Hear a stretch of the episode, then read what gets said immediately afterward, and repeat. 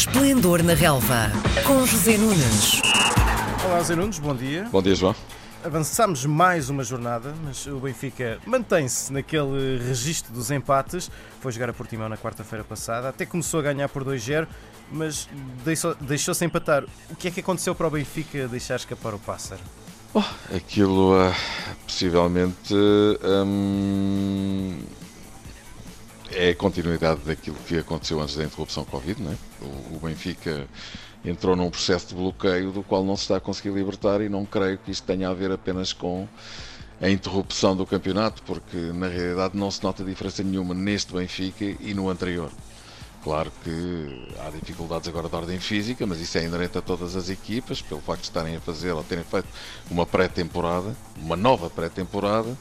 Também o facto dos estádios estarem vazios, creio que penaliza um bocadinho os grandes, particularmente quando jogam em casa. É uma arma muito poderosa que têm a seu favor e deixaram de ter, e as equipas pequenas passaram a perceber isso. Basta ver os resultados que Benfica, Sporting, Porto e Braga fizeram nos seus estádios. O Porto e o Sporting ganharam por 1-0 E o Braga perdeu? com dificuldades. O Braga perdeu e, e o Benfica empatou, se te recordas, com o tom dela.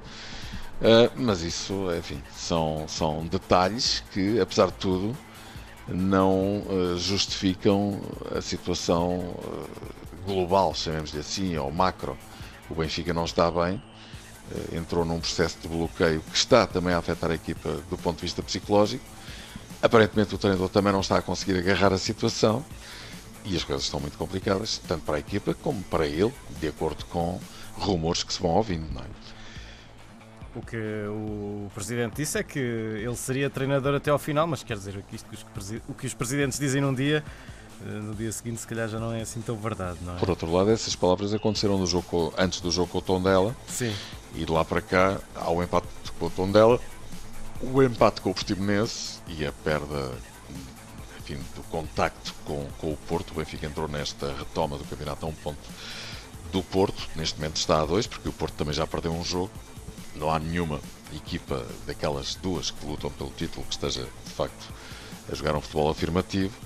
Mas no caso do Benfica, houve de facto essa enfim, possibilidade desperdiçada de passar para a frente do campeonato quando o Porto tinha perdido com o Famalicão e o Benfica depois em casa com o Tondela empatou a zero, com todos aqueles acontecimentos absolutamente lamentáveis que eh, tiveram lugar, para depois em Portimão o Benfica estar a ganhar por 2-0 ao intervalo e até com uma primeira parte interessante, ter duas lesões, hum, Jardel e depois Grimaldi, e cair completamente a pique na, na segunda metade do jogo.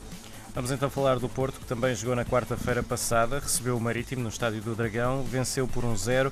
Eh, A exibição dos azuis e brancos convenceu-te? Não, não foi, não foi também grande, grande coisa, mas lá está, o Porto ganhou e isso é que é o mais importante nesta altura, mais a mais quando as equipas estão a demonstrar dificuldades do ponto de vista físico, isso tem sido muito evidente, particularmente na ponta final dos jogos, e com esta vitória o Porto ganhou um ascendente pontual, mas creio eu também mental sobre a equipa do Benfica, que está a jogar sobre brasas e que tem uma deslocação muito difícil na próxima quarta-feira à Vila do Conde. Ah, o Porto vai eh, jogar às Aves, é um jogo entre primeiro e último, aparentemente não deverá ser surpreendido, tanto quanto é possível antecipar o que quer que seja nesta retoma do campeonato. Mas eh, não, o Porto não, não encantou, é um facto. Marcou logo no início do jogo por Corona e, e por aí se ficou. Uma exibição cinzenta, mas o mais importante foi conseguir os três pontos e a liderança no campeonato. O Sporting, depois do empate na jornada anterior, onde tinha jogado em, Guimarães, desta vez jogou em casa, na sexta-feira passada, com o Passos de Ferreira. Para além de um golaço, a equipa de Rubén Amorim também conseguiu 3 pontos. Na tua opinião, este resultado 1-0 reflete bem a exibição das duas equipas? Não, ah, vamos ver. Eu por acaso tive a oportunidade de fazer os comentários ao jogo, aliás, hum, tive a oportunidade de o dizer na altura. hum, fiz os comentários jogo para as nossas rádios e de facto o Sporting não fez um bom jogo. A primeira parte foi até bastante fraca, Eh, uma oportunidade para cada lado. O Passo Ferreira, enfim, preocupou-se mais em defender enquanto o resultado eh, esteve em 0-0. Quando eh, o Sporting marca na segunda parte, um livro espetacular, apontado por Giovanni, que está realmente num grande momento e está a ser o melhor jogador do Sporting.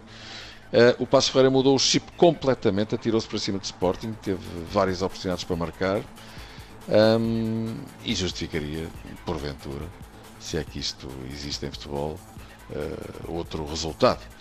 Mas o futebol não se compadece com este tipo de situações, quem marca ganha. E o Sporting ganhou por um zero, mas com dificuldades, porque o Passo Ferreira fez de facto uma excelente partida e o Sporting nem tanto. Sporting com muitos jovens jogadores, parece ser um livro de estilo de Ruben Amorim, e com Matia na bancada.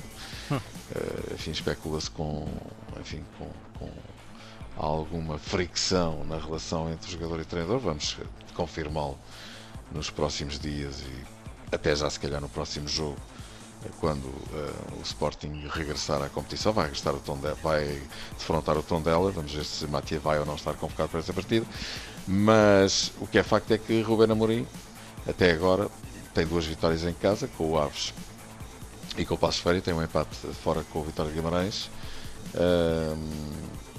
chegou ao terceiro lugar por força desta péssima entrada na retoma do Sporting de Braga, agora comandado por uh, Custódio, uh, que perdeu os dois jogos que realizou e, enfim, mesmo não estando a fazer um futebol extraordinário, o Sporting, pelo menos em termos de resultados, está, está a funcionar.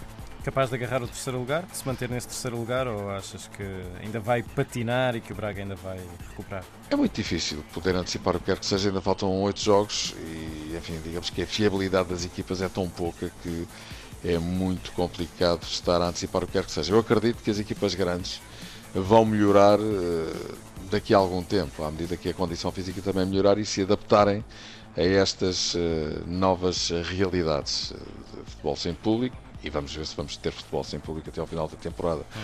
ou se ele vai regressar antes, mesmo que em número de minuto. Portanto, digamos que acredito que o Sporting vai estabilizar o seu futebol à medida que uh, Ruben Amorim for conhecendo melhor os seus jogadores e os seus jogadores o forem conhecendo melhor a ele. Mas uh, o Sporting de Braga tem uma excelente equipa, começou muito mal, ou recomeçou muito mal.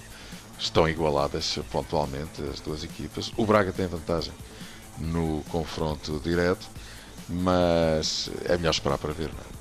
Muito bem, então nós esperamos e voltamos a conversar na próxima semana. Um abraço. Muito bem, esperamos até à próxima semana. João, um abraço, um abraço. e boa semana. Às segundas-feiras, José Nunes comenta a jornada desportiva. Esplendor na Relva, às 10h20, na RDP Internacional.